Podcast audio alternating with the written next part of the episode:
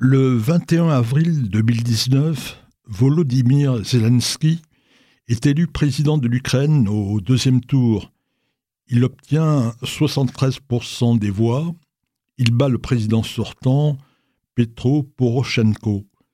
Celui-ci n'a pas réussi à mettre fin à la guerre du Donbass en 2014, qui a été euh, déclenchée quelques mois avant son élection, c'était le 7 juin, par des pro-russes après l'annexion de la Crimée par Poutine, éclate cette même année 2014 l'insurrection menée par les séparatistes pro-russes qui proclament tour à tour la République populaire de Donetsk, puis celle de Lugansk.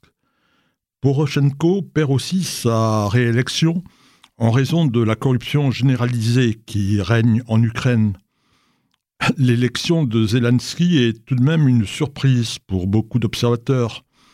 Il a à peine 41 ans.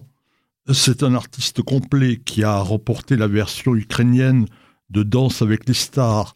C'est un humoriste, c'est un chanteur, c'est un comédien qui est très connu pour ses émissions à la télévision et ses films. Il s'est surtout fait connaître à partir de 2015.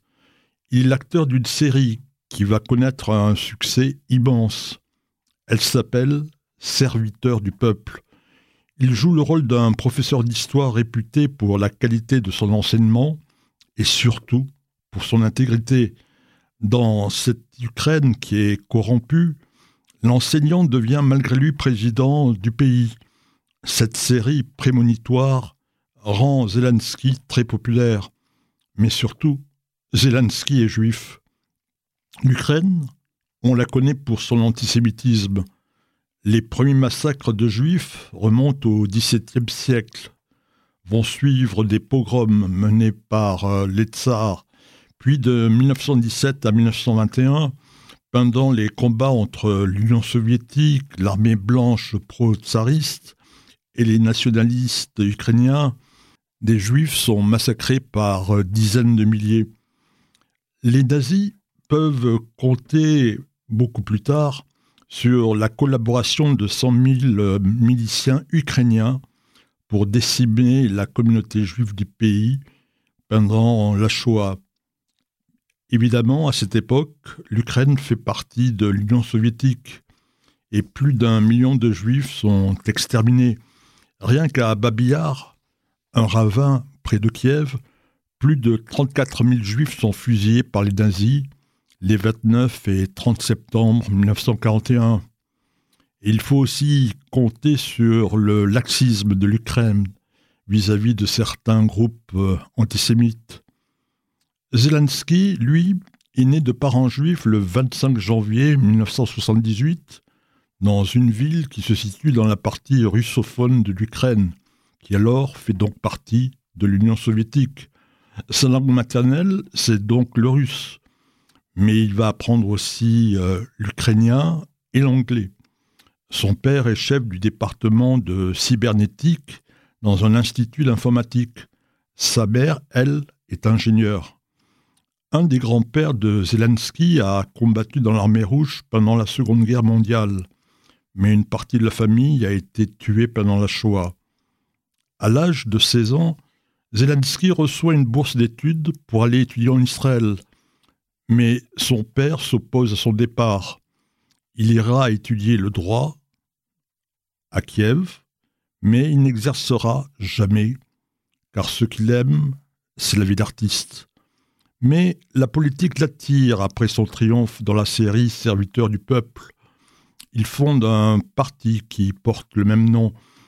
Il se présente à la présidentielle de 2019 en espérant améliorer les relations avec la Russie et lutter contre la corruption.